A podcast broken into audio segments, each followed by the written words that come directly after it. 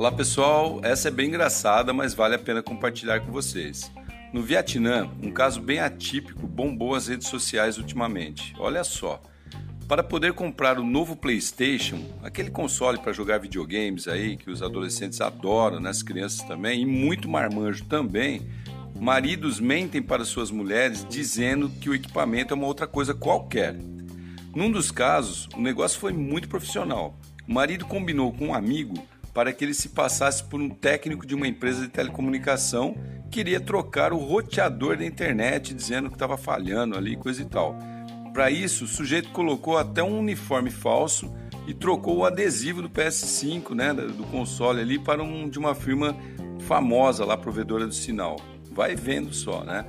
Em outro, e se aproveitando ali da, da possível ingenuidade da mulher, o companheiro disse que o equipamento era um purificador de ar mas nesse caso ele se deu mal, né? A mulher descobriu e falou para ele vender aquele negócio rapidamente lá pelo preço que fosse e ele perdeu uma grana com isso. Bom, o console do, do PS5 novo aí é bem diferentão e talvez isso tenha estimulado esses maridos a tentarem dar um perdido na mulherada, né? Mas vem cá, cá entre nós, pessoal, isso só pode ser efeito de pandemia, né? Bom, vamos lá.